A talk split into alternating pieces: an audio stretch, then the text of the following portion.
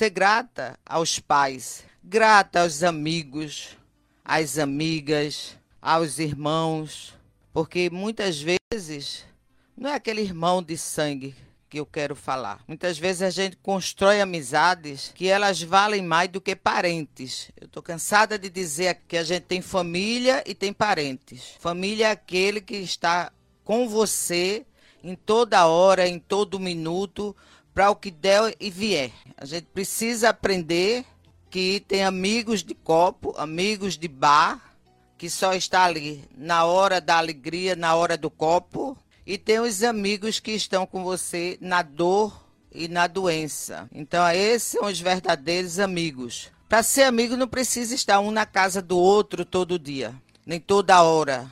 Ser amigo, mesmo à distância, você constrói amizades sinceras e verdadeiras. Vamos conversar com nossos convidados. Zélia Andrade, secretária de Educação de Buenos Aires. Prazer enorme estar aqui com vocês hoje. Carlos é uma pessoa que eu admiro muito, tenho um carinho muito especial por ele. Diretor da Escola de Lagoa do Outeiro. Né, lhe admiro muito. É como eu sempre digo, eu gosto de admirar pessoas que me ensinem a ser melhor. Zélia, você secretária de Educação de Buenos Aires, está voltando às atividades agora.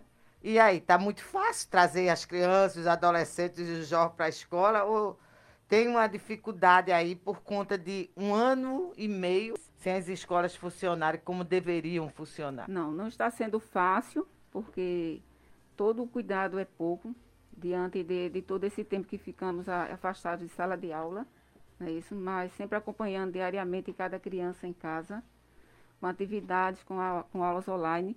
E para trazer de volta agora é como se fosse um recomeço. É você voltar e construir tudo novamente, porque uma criança que passou mais de um ano e seis meses afastada de uma sala de aula para retornar um adolescente é muito difícil de acompanhar, é, voltar como era antes o presencial. Então, essa é a dificuldade que a gente sabe que vai encontrar lá na frente. Mas estamos trabalhando todo mundo junto, todos organizados, todos os protocolos estamos seguindo para esse retorno e a gente espera realmente que consigamos fazer com que tudo dê certo, nada fuja do seu controle. Já adquirimos materiais para distribuir com os alunos, que são as garrafinhas, que é essencial, máscaras. Adquirimos agora tapetes, mais máscaras para todos os profissionais e também para as crianças, termômetro, pulverizador, tudo que é necessário nós providenciamos para nossas escolas e ainda vamos ainda levar é, agentes de saúde, técnicos da saúde para acompanhar e fiscalizar isso aí também dar uma palestra para nossos alunos, para que eles saibam da importância de voltar e principalmente da importância de se cuidar. A gente sabe que o papel dos pais para motivar principalmente os adolescentes a retornar à escola é fundamental. Vocês também se prepararam para isso? Como é que está essa articulação também com as famílias para que os adolescentes voltem? Todas as escolas estão fazendo reuniões online, outras presenciais com os pais, para deixar já todo ciente desse retorno e da importância é, de sempre se cuidar. Sei lá, reunião com os anos iniciais e também finais, muito bom. A presença dos pais, eles querendo também que os, que os alunos voltem, os filhos voltem para a escola, mas também querendo saber se a escola está preparada para receber seus filhos. E isso a gente tem certeza que estamos sim preparados para poder recebê-los.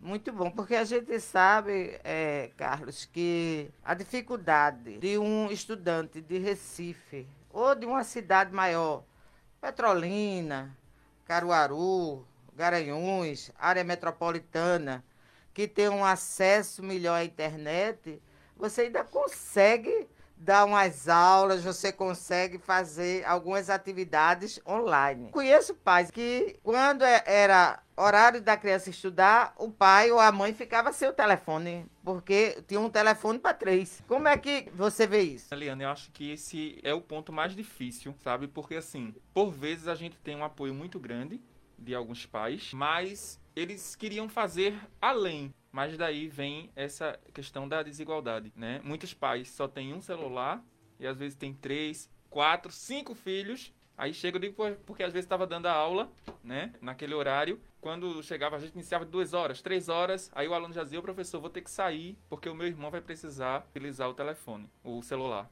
Né? Então, assim, é uma questão delicada, porque além da, da falta de internet, né, que alguns alunos precisam enfrentar, né, não têm o acesso à internet, e também tem essa questão de que os pais não têm né, o material ali, né, a tecnologia a, acessível. Né? Então, assim, é bem delicado. É muito difícil. Nós tivemos lá essa dificuldade, temos ainda essa dificuldade, não só com nossos alunos, mas também professores, que temos professores que moram na zona rural. Quando o tempo muda, a internet já começa a cair. Mas isso é muito difícil, muito mesmo. Nós temos pais em condições de fazer com que a criança ela acesse a internet e possa assistir a aula, mas eles se negam a dar o celular para a criança fazer isso. Tivemos casos assim no nosso município.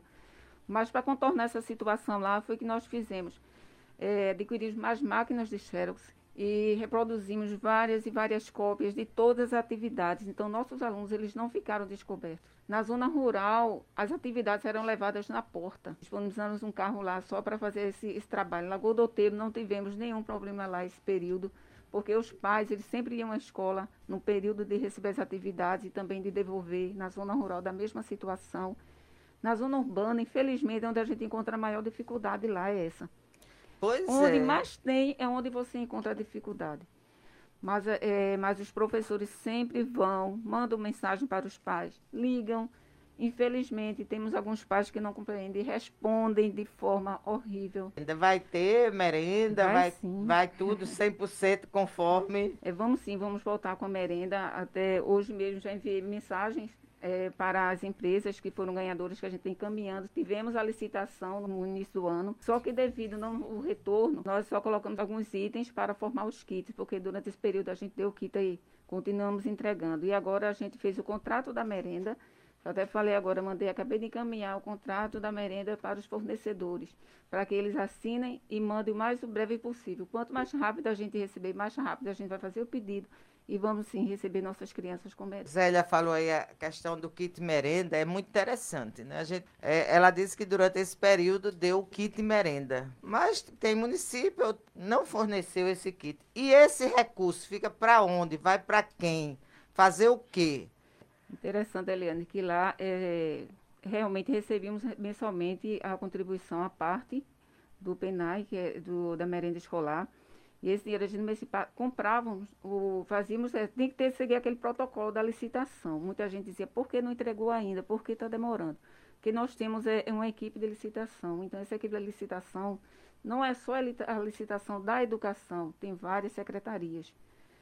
E conforme as necessidades, a gente fez e começamos a entregar.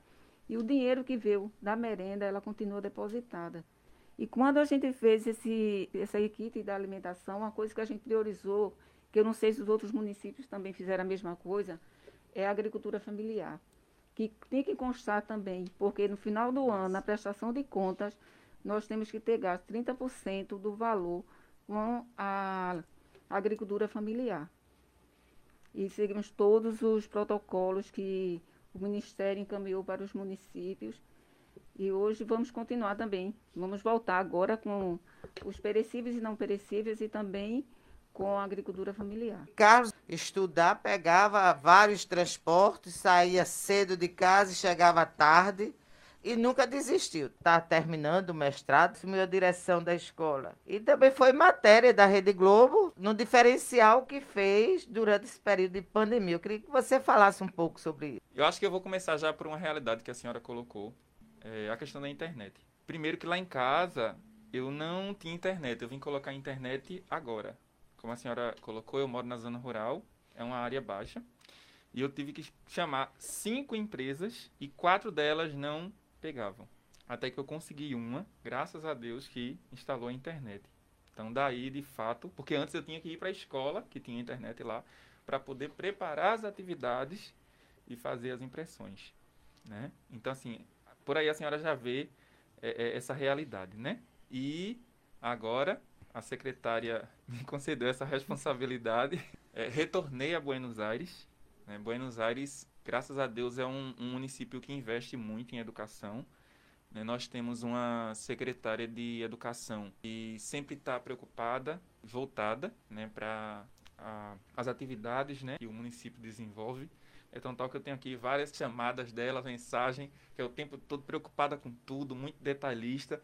Então, assim, com esse suporte né, que a gente tem, é, o trabalho tem surtido efeito, sabe? E assim, eu digo que é uma responsabilidade, mas nem tanto, porque a gente tem esse apoio da Secretaria de Educação, né? E a gente vai levando, porque é muito bom quando a gente vê um município que investe, né? Como a senhora colocou aí, se aquele dinheiro vem, ele precisa ser investido. E Buenos Aires a gente tem esse exemplo. Né, quando a gente vai lá para os resultados, não é só resultados, por exemplo, de avaliações internas, externas, enfim, mas é o resultado social. A gente hoje tem alunos de Buenos Aires, que foram meus alunos, que foram alunos da secretária, que estão chegando em universidade pública. Inclusive esses dias, né, Zélia?